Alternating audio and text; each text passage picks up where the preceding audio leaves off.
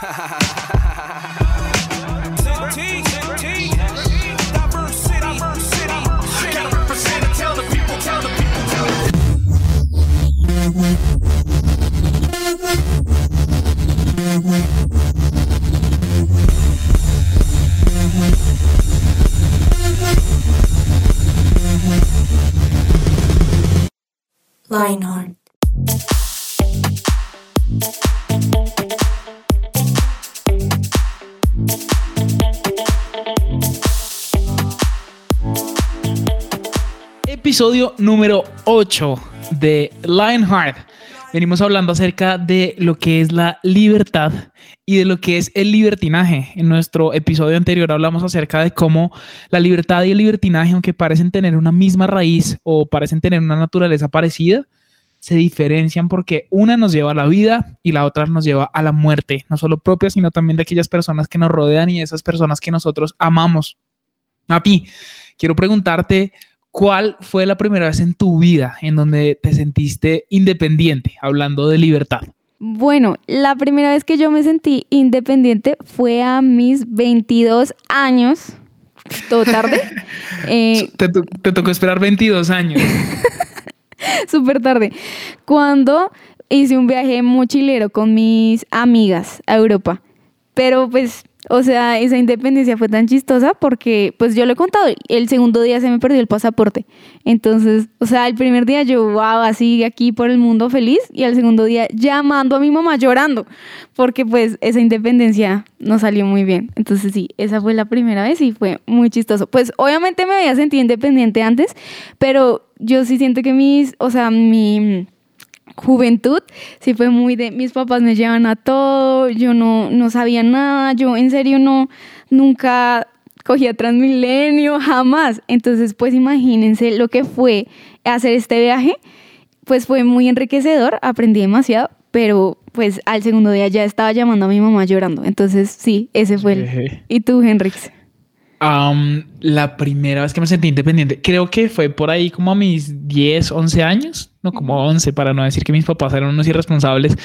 Y fue cuando tuve que tomar transporte público, mm, también yo solito, pues para ir a la iglesia. Recuerdo que teníamos alguna actividad, no recuerdo exactamente cuál, pero sí recuerdo yo tomando un bus em, en la avenida Suba de Bogotá, que es una avenida principal y mi mamá eh, me, explicó, o sea, ella me dibujó cómo tenía que ser en ese momento el cartel del bus, porque no existía lo que ahorita nosotros tenemos, que es Transmilenio, que es un sistema de, transporte masivo, sino que era el bus, pues la combi que llaman en Perú, no tengo ni idea cómo lo dirán en otros países de Latinoamérica.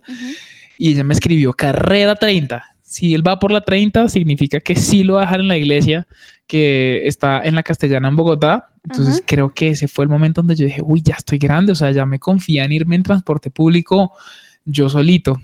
entonces, mm, sí, y sabes que ahora que lo mencionas, donde yo dije, ya, uy, yo ya soy un adulto, no solo independiente, también creo que fue cuando salí del, del país la primera vez yo solo. Imagínate que tenía 19 años y había estado ahorrando durante un año completo de mi trabajo y me fui para Argentina dos meses.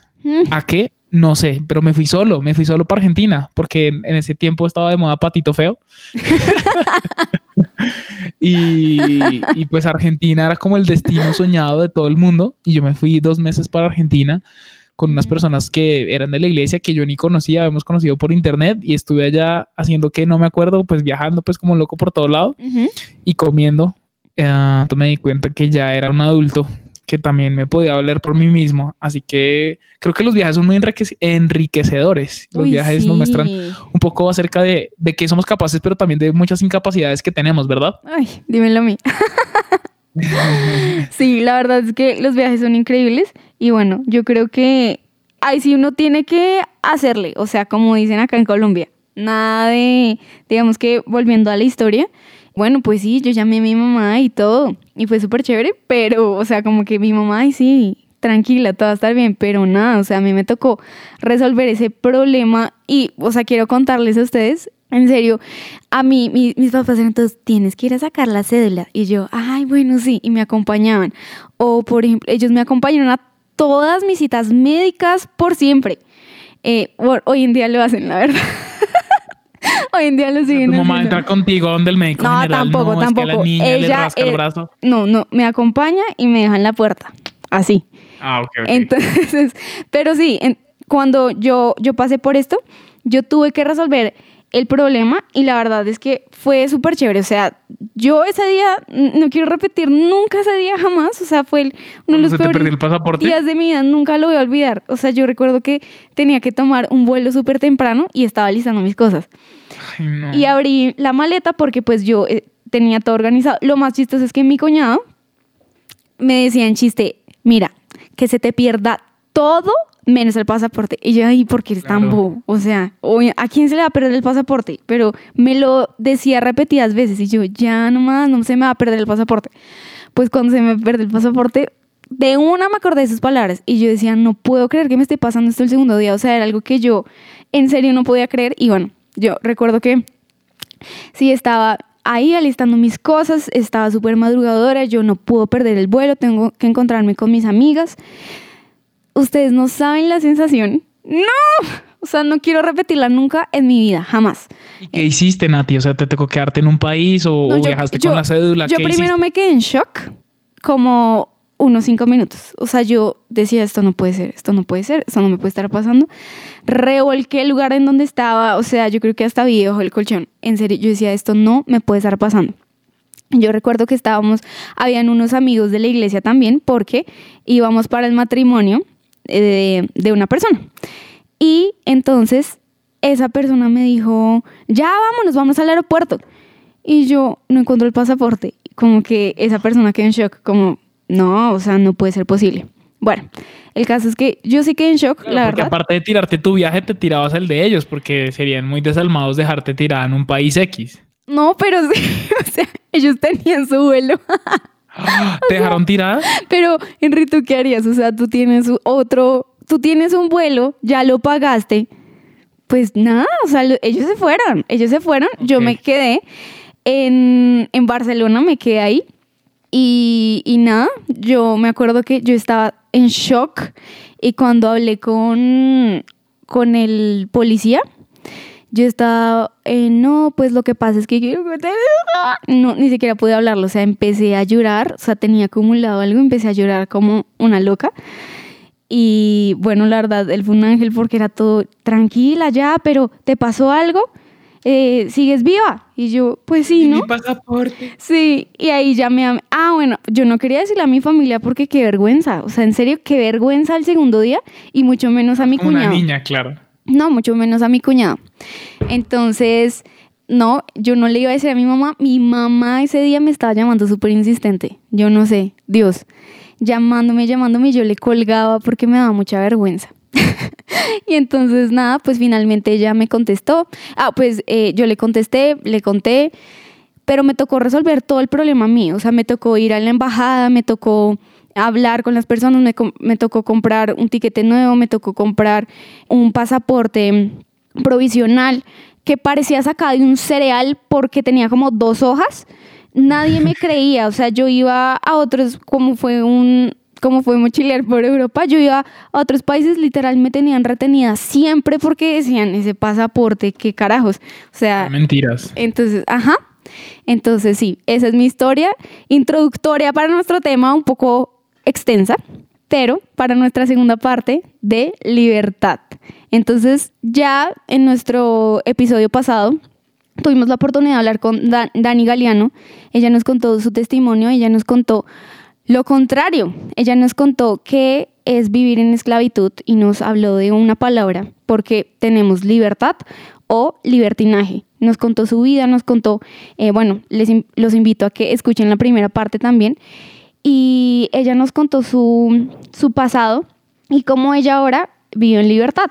Entonces, hoy queremos hablarles de eso, hoy queremos hablarles de la libertad a la que Cristo nos llamó, a esa libertad que nosotros y que todos estamos invitados y que es increíble. Entonces, Henrix, ¿tú cómo has vivido esa libertad? ¿Cómo tú podías definir eso ya eh, quitando pues o ya aclarando lo que es libertinaje? Pues Nati, me encanta la pregunta porque creo que a través de, de, de, los cuestionamientos es que nosotros podemos llegar a conclusiones correctas. Hablábamos en el episodio anterior que muchas personas juran que porque vendieron su casa y cogieron los ahorros de toda su vida y se los gastaron en tres años viajando por todo el mundo y subiendo fotos lindas a Instagram son libres. Y no necesariamente eso es libertad. Hablábamos que la libertad es una persona y la libertad es Jesús. Y cuando nosotros vivimos con Jesús en nuestra vida es que somos realmente libres. Pero el concepto aún se queda un poquito elevado, ¿verdad? Como vivir con Jesús, pero ¿cómo es esto? Si Él es espíritu, es Dios hecho hombre, pero pues Él ya no está aquí entre nosotros caminando, ¿cómo es esto? Bueno, pues mira, creo que la libertad, como, como mencionábamos en el episodio anterior, hace referencia a la capacidad de actuar dentro de nuestra voluntad. y, y, yo creo que la mejor manera de saber si yo estoy viviendo en libertad en determinada determinada área de mi vida es haciendo un test súper sencillo. En mi época de niño había una revista que mis hermanas compraban que se llamaba la revista Tú. Yo no sé si tú alcanzaste a ver o a conocer. Bueno, esta revista era una revista que al final traía como test, como test de si te vas a enamorar pronto. Bueno, me acuerdo que mis hermanas hacían todos esos test de la revista Tú. Entonces, para, para esos que están eh, conocieron revistas. Creo que los centennials ya no conocen lo que es una revista, solamente Instagram. Es verdad. revistas digitales. Pues vamos a hacer un test. Y yo creo que básicamente es, sienten ustedes que han perdido, más bien, sentimos que hay algún área de nuestra vida en donde creemos no tener el control o donde sintamos no tener el control. Creo que aunque entre comillas estemos haciendo lo que queremos en determinada área, si ya hay algo que no controlamos, y hay algo donde sentimos que no tenemos control, sean películas, sustancias, alcohol, redes sociales, eh, no sé, el horóscopo, realidad sexual, hábitos alimenticios, lo que sea, vamos a darnos cuenta que nosotros realmente estamos viviendo en esclavitud. Entonces parto de, ese concepto para denotar lo que realmente es libertad. Entonces vuelvo y digo, es poder actuar dentro de nuestra voluntad, es poder decir no y que ese no se mantenga, es poder decir sí y que ese sí se mantenga en el tiempo y que absolutamente nada lo vaya a romper.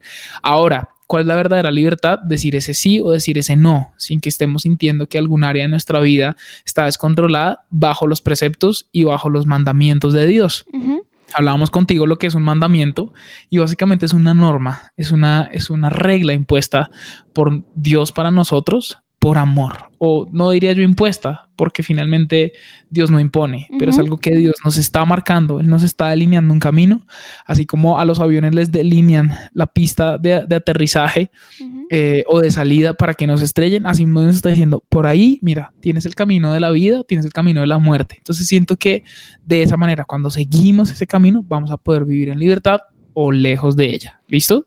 Ahora, yo creo que lo más rico de la libertad es que pueda ser genuina. Yo quiero hablar de algo y es disfrutar lo que Dios nos ha dado, disfrutar el cristianismo, porque es que a veces nosotros no lo disfrutamos. Y yo puedo decir, y creo que tú lo hablabas en el episodio pasado, em, sobre cómo las decisiones que tú tomaste en tu vida han hecho que tú, pues obviamente yo sé que tú no tienes una vida perfecta ni nada, pero que hoy tú puedas vivir en ese fruto. Entonces, yo creo y, pienso que nosotros como jóvenes pensamos que, que el cristianismo es una vaina muy difícil, o sea, como que no es que esto es terrible, cuando realmente todas las personas del universo pasan por pruebas, no es como entonces Dios te está poniendo en un desierto, no, o sea, todos, todos pasamos por pruebas, partamos de ahí, no es que si tú dejas de ser cristiano, entonces ya vas a tener toda la libertad posible. No, nada que ver, o sea, todos pasamos por pruebas, pero yo sí pienso que la vida con Dios, y, no quiero decir como la vida con Dios es mucho más fácil, no, la vida con Dios es mucho más chévere, la vida con Dios es increíble, porque a veces creo que esa mentira está en nuestras vidas tan eh, fuerte y es, no, es que la etapa de la adolescencia es tan difícil, sobrevivir y obviamente pasamos por cambios y, eso, pero yo sí quiero y quiero decirles que la verdad yo he disfrutado muchísimo mi vida con Dios. Si, si les soy honesta, yo, por ejemplo, cuando yo estaba pensando en este podcast, yo decía, ay no, o sea, este tema, yo no tengo como así el testimonio de entonces estuve en las ah, drogas y ya ahora, sí, yo decía, no, yo no tengo autoridad para hablar de esto, yo no sé, Pero yo lo pensaba y yo decía, pues yo voy a hablar de mi lado, yo voy a hablar de, este caro, de esta cara de, de la moneda. Y es como yo he podido disfrutar mi vida y en serio se los digo, yo soy genuinamente feliz. O sea, no es que tenga una vida perfecta ni nada, pero yo sí he podido ver el fruto de mis decisiones. Más porque tienes novio. que es lo máximo.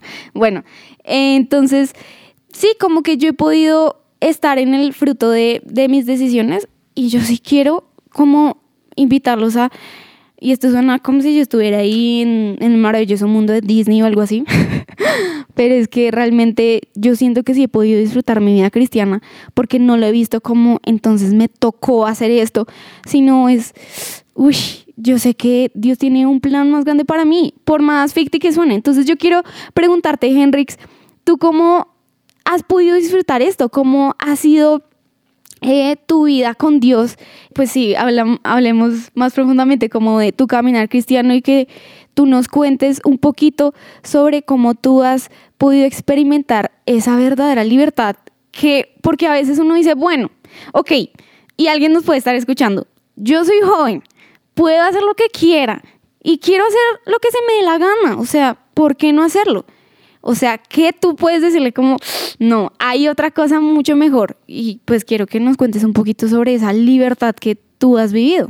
Bueno, mira, yo creo que lo primero que hay que hacer para poder disfrutar esa libertad que Dios nos ha dado es saber que todos los placeres son de Dios. Es decir, todo lo, todo lo bueno viene de parte de Dios, eso dice la Biblia. Dice que toda buena dádiva, todo buen regalo viene de lo alto. ¿Qué quiere decir eso? Cualquier cosa deseable o apetecible que nosotros podamos imaginarnos viene de parte de Dios.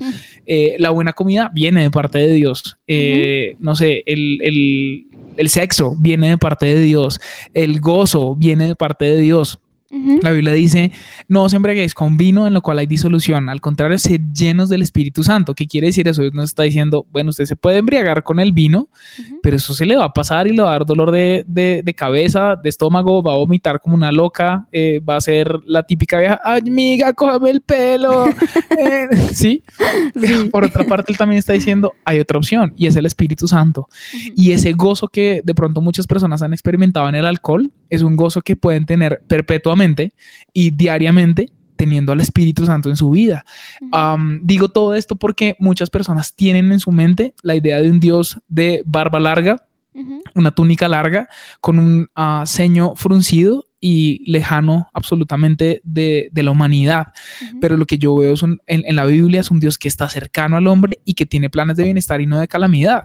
Entonces, vuelvo y digo, quien creó absolutamente todo lo bueno que existe es Dios. Si nosotros um, pensamos en, en, no sé, en el tema más adolescente que existe, que siempre es el tema de la lucha sexual, y tengo 15 años y siento que mis hormonas me piden eh, besos y abrazos y relación sexual y eh, el muchacho deja de ser muchacho y se convierte en pulpo, mejor dicho, no sabe qué hacer con tantas manos, pues yo le diría, hombre, ¿sabía usted que el que creó el sexo no es Netflix, no es Instagram, no es um, Satanás, el diablo, porque él se muestra como el creador del sexo, sino que el que creó el sexo es Dios?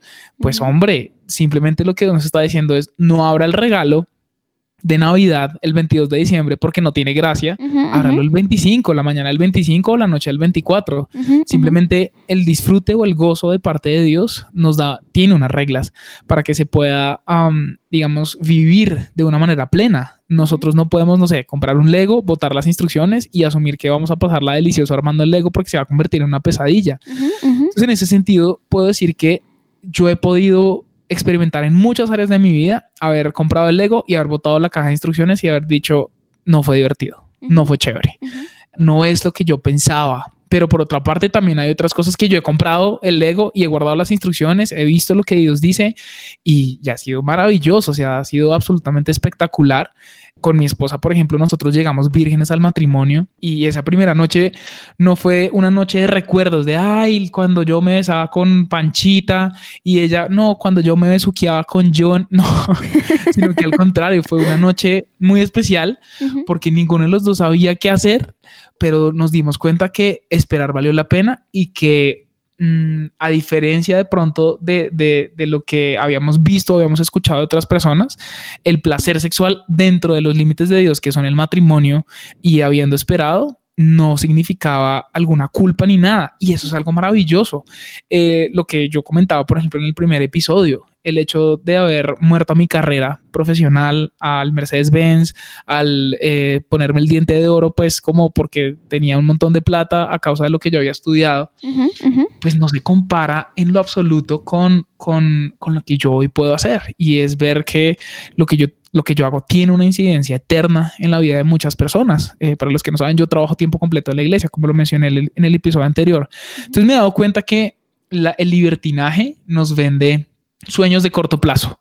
El libertinaje nos vende eh, placeres momentáneos, mientras que la libertad nos da un gozo perpetuo siguiendo la voluntad de Dios. Y yo creo que eso ha sido algo muy importante en mi vida y que cuando llegan los momentos de tentación, de debilidad, los momentos incluso en los que, incluso en los que yo digo como, yo para qué hago lo que hago, miro hacia atrás y digo, caramba, vale absolutamente la pena vivir en libertad, aunque eso signifique muchas veces decir no, porque libertad no es decir sí a todo. No sé si tú has visto esa película de Jim Carrey de Todopoderoso, ah, en el que en algún momento él dice como dar una respuesta automática a todas las oraciones de las personas y era un sí y de repente el mundo se convertía en un caos.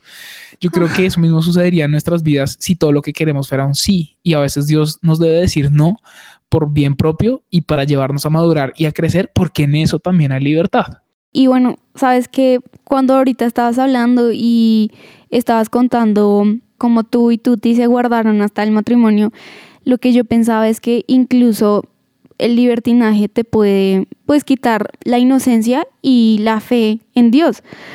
Porque tú empiezas a pensar como, no, pues ya hice esto, ya para qué, ah, ya me conformo con esto, pues no, pues ya, sí, como tuve sexo antes del matrimonio, entonces bueno, pues ya qué, ya, ya la embarré, no, bueno, ya entonces sigamos haciendo esto y eso te quita como esa inocencia que, que Dios pues que Dios nos dio, no como por bobos y, como, ay, estos son unos esclavos y unos robots, no, sino que yo creo que la inocencia hace que nosotros soñemos y creamos en algo más grande.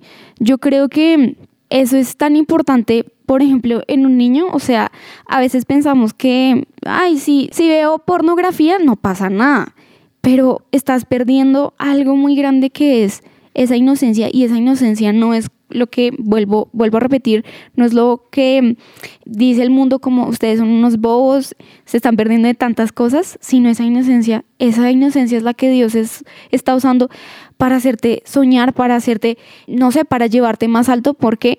Porque tú decías eso que te guardaste con Tuti y fue un momento como tan lindo que quieres guardar eso siempre, tú quieres tener una vida así, pero cuando ya nosotros hemos pasado tantas cosas y sí, como perdido nuestra inocencia, empezamos a decir la frase que mencioné, pues ya para qué, ya qué, ya qué. Y ya no soñamos, ya no soñamos con tener santidad, ya no soñamos incluso muchos jóvenes no, ya no sueñan con una familia, ya no sueñan, ya no sueñan con eh, tal vez algún día quisieron, ay, yo quiero servir en mi iglesia, yo quiero hacer esto. Lo digo porque yo tengo muchos amigos así que estuvieron en la iglesia mucho tiempo y después, sí, como que en la medida del tiempo y cuando dejaron pasar cosas y dejaron pasar límites y ya hice esto, ay, pues ya hago lo otro, ay, pues ya me emborraché, ay, pues entonces, ¿qué pasa si tengo sexo antes del matrimonio? Ay, pues, y se pierde todo lo que algún día ellos soñaron. Y un sueño es el motor. Yo creo que si tú te guardaste tantas veces y dijiste no, fue porque dijiste, porque pensaste en yo tengo un sueño. Eso es mucho más grande y esto es inamovible. Entonces yo creo que eso es tan importante porque sí, em, recuerdo que mm, hace poco estaba escuchando una entrevista de Ingrid Betancourt. Pues no sé si nuestros jóvenes sepan quién es ella. pero por favor sepan. Sí, ojalá. Ex candidata a la presidencia. Ex candidata a la presidencia y bueno, ella fue secuestrada y ella realmente, a ella le quitaron la libertad durante seis años, seis años. Y yo escuchaba esa entrevista y me impresionaba y algo que me impactó de ella porque pienso que a veces nosotros sí pasamos por momentos difíciles y creo que en esos momentos de vulnerabilidad, se dice así, ¿verdad? Sí, vulnerabilidad, nosotros tendemos a ser más débiles y es donde queremos romper límites y y queremos mandar todo a la borda. Y ella decía que en este tiempo, en ese tiempo de cautiverio, la, la entrevistadora le preguntaba, ¿tú qué hacías? O, o, cómo es la Ingrid de ahora y cómo fue la Ingrid de antes. Y ella decía, yo puedo decir que yo sí rescato algo de eso, algo bueno. Y es que yo recuerdo que en ese momento yo dije, yo voy a decir quién, en quién me voy a convertir, porque yo puedo volverme una persona totalmente distinta a lo que soy hoy en día y yo sé en quién me voy a convertir, incluso en cautiverio y ella sigue experimentando las cadenas físicas en sus manos. Entonces, a lo que voy es que nosotros experimentamos a veces ese tipo de de dificultades, como que nos sentimos presionados, sentimos que, que esto es muy difícil y que y esa es al, como la esclavitud a la, pues a la que nos tiene Satanás. Estamos así, esclavizados con el pecado, esclavizados y no podemos salir. Pero me encantaron las palabras de ella porque ella tenía eh, cadenas físicas y dijo, yo sé en quién me voy a convertir. Y pues nosotros podemos estar experimentando tentación, porque la tentación está, o sea, acá no les queremos decir en este podcast, entonces nosotros jamás experimentamos... Somos, somos de palo. Exacto, no, sino realmente la tentación está y no es fácil y a veces sentimos que tenemos cadenas em, porque el pecado puede estar, pero yo quién decido ser, decido ser una persona llena de remordimientos cuando sea viejito, remordimientos de ¿por qué no hice esto? ¿Por qué no? Incluso con cosas bobas, ¿por qué no ahorré? ¿Por qué me gasté el dinero en fiesta? ¿Por qué estaría teniendo un futuro mejor? Y yo pensaba, yo no quiero ser una persona llena de remordimientos y una persona que ya no cree en, sí, como lo chévere que es la vida y lo bueno que es Dios, porque... Eh, todas esas cosas a ti te hacen ser una persona dura y decir, ya no quiero más, no quiero nada. Ay, pues sí, si no logro este sueño me da igual. Entonces, eso es lo que trae la libertad, que tú vuelves a soñar. Nati, a mí me impresiona mucho un relato que, que está en Juan. Y en el capítulo 8, versículos 3 al 11, dice, los maestros de la ley y los fariseos llevaron entonces a una mujer sorprendían adulterio y poniéndola en medio del grupo le dijeron a Jesús, maestro, a esta mujer se le ha sorprendido en el acto mismo del adulterio. Para los que no saben qué es adulterio, es estar teniendo relaciones sexuales con una persona que no es tu esposo o esposa estando casado o casada. En la ley de Moisés nos ordenó apedrear a tales mujeres. ¿Tú qué dices? Aquí estos fariseos están poniendo a Jesús a prueba. Con esta pregunta le estaban tendiendo una trampa para tener con qué acusarlo. Pero Jesús se inclinó y con el dedo comenzó a escribir en el suelo. Y como ellos lo acosaban a preguntas, Jesús incorporó y les dijo, aquel de ustedes que esté libre de pecado, que tire la primera piedra. inclinándose de nuevo, siguió escribiendo en el suelo. Al oír esto se fueron retirando uno tras otro, comenzando por los más viejos, hasta dejar a Jesús solo con la mujer que aún seguía allí. Entonces él se incorporó y le preguntó, Mujer, ¿dónde están? Ya nadie te condena. Nadie, Señor. Tampoco yo te condeno. Ahora vete y no vuelvas a pecar. Esta historia es fascinante, todos la conocemos, todos hemos escuchado acerca de cómo cayeron uno a uno las piedras. Y sabes qué es lo que más me impacta a ti? Es el cierre de la historia. La Biblia, cuando nosotros hacemos una lectura teológica de ella, es muy importante siempre tener presente lo primero y lo último que muestra la Biblia, porque regularmente nos están dando principios importantes. Ni una sola coma está puesta en la Biblia. Entonces, por ejemplo, siempre, eh, siempre que aparece algo por primera vez en la Biblia, hay que leerlo con mucho detenimiento, pero vuelvo y digo también los cierres. Y aquí fíjate que el cierre de, de este capítulo 8 dice, ahora vete y no vuelvas a pecar. Entonces es algo a lo cual hay que ponerle mucha atención porque Jesús le pudo haber dicho a la mujer como ahora vete y vive en libertad. Es lo que realmente dijo Jesús, pero como le está diciendo vive en libertad es no vuelvas a pecar.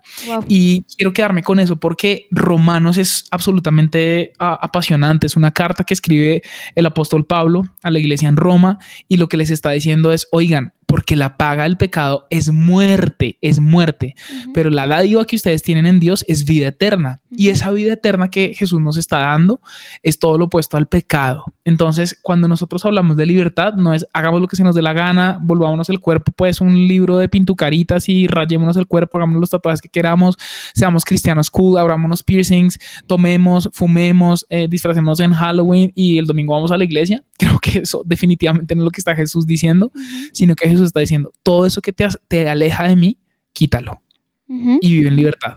Todo aquello que hasta el día de hoy te ha llevado a muerte, a tristeza, a dolor, a culpa, a condenación, quítalo y vuelve a mí porque yo soy la libertad, yo soy la vida. Eso me encanta eh, que también encontramos en los evangelios y Jesús está diciendo porque yo soy el camino, la verdad y la vida. Es decir, si el pecado es muerte y Jesús es la vida, Jesús es la libertad. Entonces, creo que es muy, muy importante que tengamos esto presente porque creo que sí hay, incluso Nati, un mensaje que a veces me parece muy peligroso en las redes sociales, en personas, en, no sé, predicadores o pastores famosos o personas relevantes dentro del cuerpo de Cristo que están tomándose una copa de vino, están, no sé, fumando su cigarrillo electrónico y tienen la Biblia bajo el brazo y decimos, ah, bueno, eso es lo que yo quiero vivir. Sin embargo, Jesús nos está diciendo, ahora vete y no vuelvas a pecar. Y vuelvo y digo, pecado es todo lo que nos aleja de Dios. Nati, quiero aquí hacerte una pregunta y es, ¿Qué cosas prácticas podemos aprender de la vida de esta mujer adúltera y de todo lo que nosotros hemos hablado con respecto a cómo vivir en libertad? Bueno, pues pensando en, la última parte del versículo que dice, vete y no peques más, también me hace pensar en un versículo que es Gálatas 5.1, que dice lo siguiente, Cristo nos libertó para que vivamos en libertad. Suena bo. Y uno dice, como, pues sí, pues sí, ¿no? pero a veces nosotros no, no lo hacemos, sino que Cristo nos libera, pero volvemos a recaer. Entonces sigue el versículo. Por lo tanto, manténganse firmes y no se sometan nuevamente al yugo de la esclavitud. Yo creo que algo práctico y algo súper importante es saber que, ok, si yo tengo un hábito pecaminoso y quiero volver a eso, y quiero volver a eso, y quiero volver a eso, es importante saber cuál es mi talón de Aquiles. Nada que hacer. Hay cosas que, como Henry decía, y es, ok, ay, la copita de vino, ay, yo no sé qué. Y, y a veces como que nuestro cristianismo está basado en lo del otro. Entonces, si esta persona lo hizo, ah, bueno, súper, sí, yo lo puedo hacer. Cuando no, realmente yo creo que es importante identificar qué, cuál es tu talón de Aquiles, qué es eso que a ti no se te permite. Porque, no sé, incluso, por ejemplo, eh, ¿Qué tal que a mí, estoy poniendo un ejemplo X, qué tal que a mí Dios me diga, no, es que tú sí puedes comer hamburguesa, pero Pepito Pérez no? Sí, e, es un ejemplo bobo que uno dice, pero que tiene de malo la hamburguesa. Pero es que tú tienes una relación personal con Dios y hay cosas que solo Dios te va a decir a ti, pero no es como que venga un ángel y ¡Ah! deja de ver pornografía. No, o sea, uno sabe cuál es su talón de Aquiles, uno sabe que si, eh, por ejemplo, no sé, el talón de Aquiles es la pornografía, o pues el pecado es la pornografía y yo estoy ahí pasando viejas por Instagram que, hay eh, eh, no, ella es una hermanita del Señor que tiene, pues no lo hagas y deja de ver Instagram, ¿sí? O sea, a eso voy, como tú tienes que saber cuál es tu talón de Aquiles. Y no lo digo como en una actitud de juzgar ni de legalismo, sino que Dios te quiere llamar a una libertad completa. El versículo dice, Cristo nos liberó para que vivamos en libertad, pero a veces pues Cristo nos libera, pero nosotros no mm, no no vivimos en esa libertad. Entonces yo sí creo que es importante identificar qué es eso que yo le tengo que decir, Dios, dime porque hay cosas que, por ejemplo, lo que hablaba, mi amigo puede estar viendo Instagram todo el día y no pasa nada, pero yo no puedo, ¿por qué? Porque eso me va a llevar a un pecado como el de la pornografía. ¿Me explico? No sé si me hice entender. Total, total.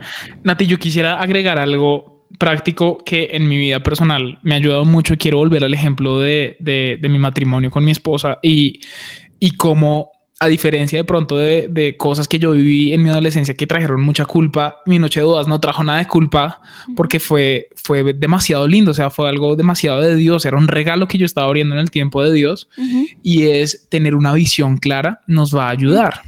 Habacuc 2.3 dice, escribe la visión en tablas para que se pueda leer de corrido. Y yo creo que es muy importante que nosotros tengamos una visión que se pueda leer de corrido. A veces decimos que quiero ser eh, baterista, bueno, pero ¿en cuánto tiempo? ¿Y cómo lo va a hacer? ¿Y qué va a lograr? y, hacia dónde va.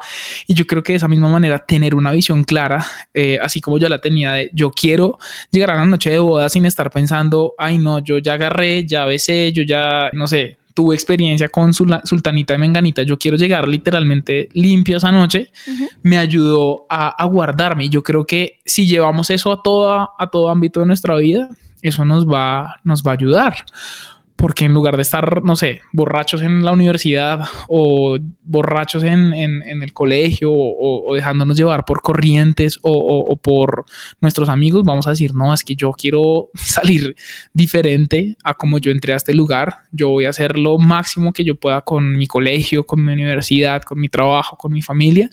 Y, y eso nos va a mantener claros en una dirección que evidentemente es lo que Dios nos manda hacer para vivir libres y no en libertinaje.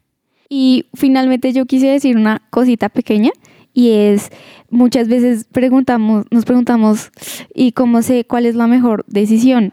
Y yo creo que la mejor decisión a veces no es la, la fácil. La mejor decisión a veces es la difícil, pero después es deli. Entonces, em, yo creo que eso puede ser como algo práctico porque estoy enfrentándome a algo, eh, sí o no, sí o no, ok, yo voy a tomar la decisión difícil.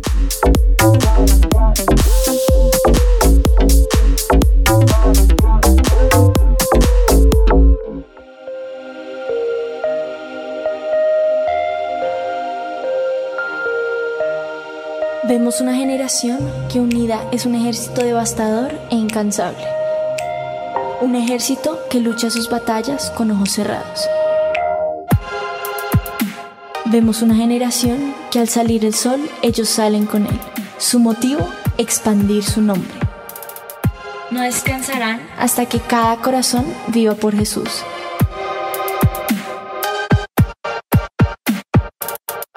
Vemos una generación cuya pasión y santidad quema los ojos de quienes los miran.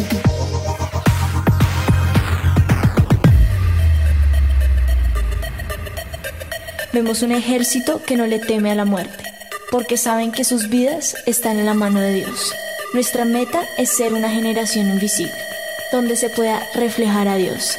Queremos ser el cuerpo de Dios. Brazos que abrazan y levantan, manos que sanan, hombres donde llorar, una sonrisa que inspira y cambia vidas. Vemos una generación cuya única función es ser la tinta que usa un escritor somos una generación que no se conforma con la imagen mediocre del mundo. Vemos una generación cuyo corazón sigue al león y un ejército que no le teme a los planes. Somos Lionheart.